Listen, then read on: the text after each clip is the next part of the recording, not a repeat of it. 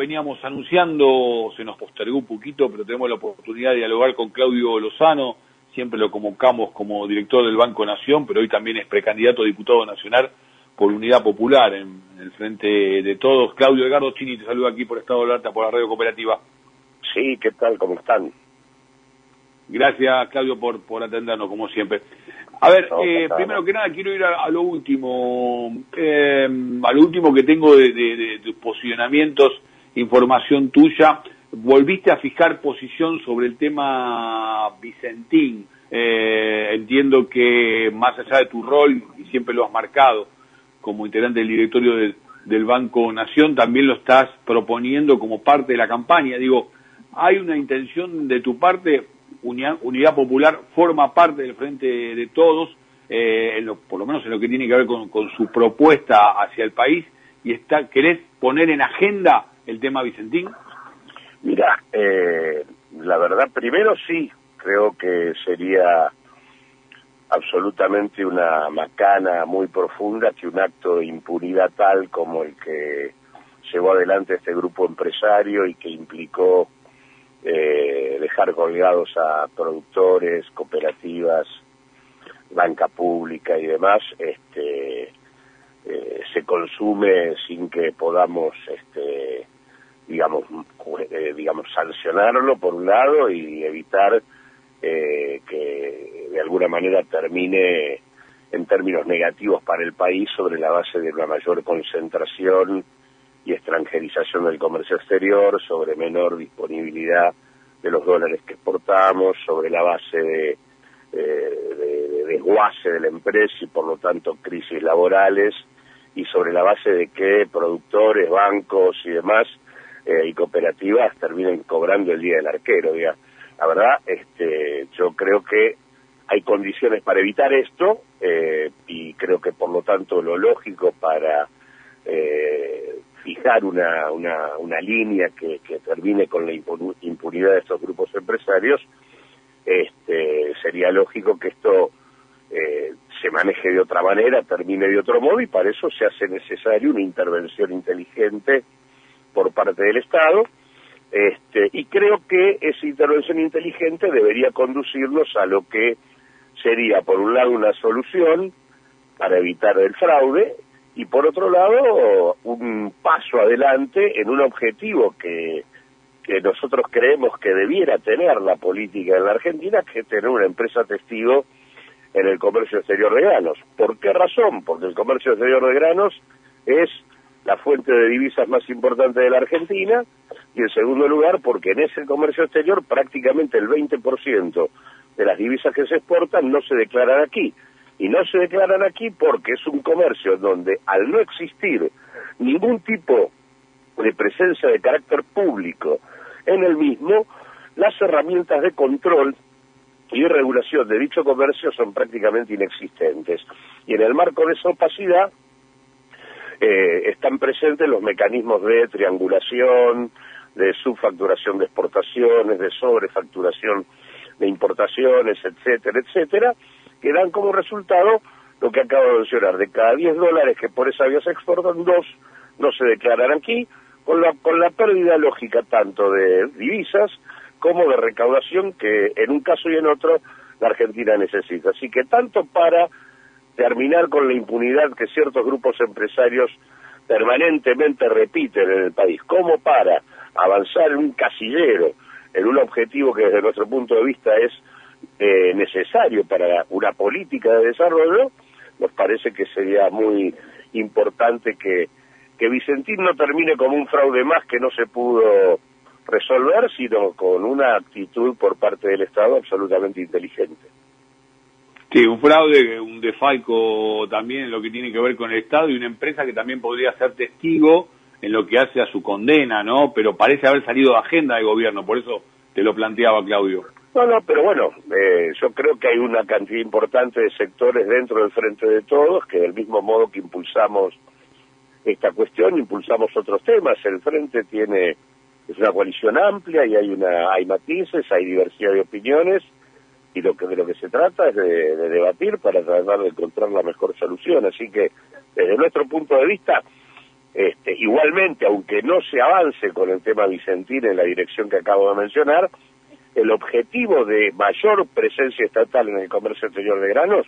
es un objetivo que no debería dejar de tenerse, que se lo se lo señaló por parte del gobierno. Al momento de encararlo de Vicentín e incluso se dijo, lo dijo el propio presidente, este, en el momento en donde decidió retroceder con la decisión de expropiar, este, también dijo que mantenía el objetivo, eh, incluso se habló de que uno de los dispositivos para hacer esa empresa testigo era fortalecer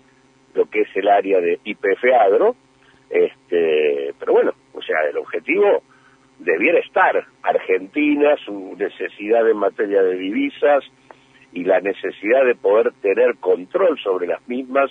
para poder manejar mejor el mercado cambiario y evitar las presiones que siempre determinados agentes económicos llevan adelante, eh, me parece que es algo, un objetivo que no se puede dejar de tener en la mira. Bien, vamos eh, entonces hacia la economía puntualmente, Claudio. Eh, bueno, se ha conocido ya, se ha confirmado la llegada de estos más de 4.300 millones de dólares por parte del Fondo Monetario Internacional. Eh, y quiero conocer tu opinión porque aparentemente hasta aquí, si bien se está negociando la posibilidad de que no se haga el pago de septiembre, no se haga el pago de diciembre o incluso este dinero que, este organismo financiero de crédito está destinando a todas las naciones que conforman, que lo conforman, algunas de ellas que eh, no estarían necesitadas de recibirla. Se menciona, por ejemplo, el caso de Francia, se podría llegar a un acuerdo bilateral de recibir ese dinero, ¿no? Que por un lado uno le pone, bueno, este, sí, bueno, una buena noticia, recibir dinero en este momento donde las arcas del Banco Central obviamente no están pasando por su mejor momento, pero nadie regala nada, digo, ¿no? ¿Qué, qué, qué vamos a tener que dar a cambio en medio de esta negociación? Conocer tu opinión al respecto en el actual contexto de la negociación que estamos viviendo. Mi opinión es que nosotros no podemos perder ni uno de los dólares que conforman hoy las reservas del Banco Central, eh, que en ese sentido la lógica sería que los pagos al fondo se suspendan, por lo menos hasta que Argentina eh, tenga una posición distinta en materia de divisas y hasta que además encontremos un acuerdo razonable con dicho organismo, cosa que hasta el momento no existe. Eh, no nos parece muy razonable seguir teniendo una práctica en donde, por un lado, se practicó un ajuste muy importante en las cuentas públicas durante todo el primer semestre, como si el acuerdo con el fondo se hubiera establecido y sin embargo el acuerdo no existe. O sea que tenemos todos los costos de acordar este, sin el hecho objetivo de que se haya acordado. Este, y además seguimos pagando sin que exista acuerdo. Este, y es más, lo que hay, lo que está trascendiendo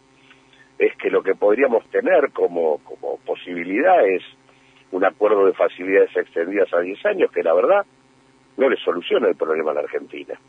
Este, es un tipo de solución que no, no, no es lógica para con el tipo de, de crédito absolutamente tramposo, irregular y fraudulento que la Argentina eh, recibió, en donde, digamos, no solo se violó toda la normativa este, administrativa, jurídica y constitucional del país este, para llevarlo adelante, sino que a la vez el propio fondo violó todas sus funciones, sus funciones y sus estatutos, y que por lo tanto esto tendría que resolverse de otro modo. Así que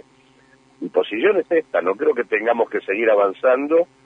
eh, en pagos al fondo en tanto no haya un acuerdo serio. Y serio implica un acuerdo que le sirva eh, a la Argentina. Más allá de esto, el caso de los DEX es un caso relativo. Es obvio que si uno lo está acordando con el fondo, los DEX no van a llegar. Eh, y si llegan y se utilizan para cancelar los pagos inmediatos que tenemos con el fondo en el curso de este año, por lo menos en este caso no nos va a tocar el resto de las reservas. Este, así que en este sentido resuelve parte de la cuestión, pero digo, en términos más generales, la posición nuestra es la que te cuento primero. La lógica es este, suspender hasta que encontremos una vía de negociación razonable, Este, y aparte, digamos, en el marco de una, de una situación social, mundial, eh, sanitaria y demás, que merece que, digamos, que los países se concentren en otro tipo de discusiones y de políticas que, que en los recortes del presupuesto. Claudio, te mandamos un abrazo grande. Eh, gracias por tu tiempo y compartir estos minutos con nosotros. ¿eh? No, al contrario. Gracias a ustedes. Claudio Lozano, director del Banco Nación, precandidato a diputado por Unidad Popular, pasó por aquí por Estado de Alerta, pasó por la radio cooperativa.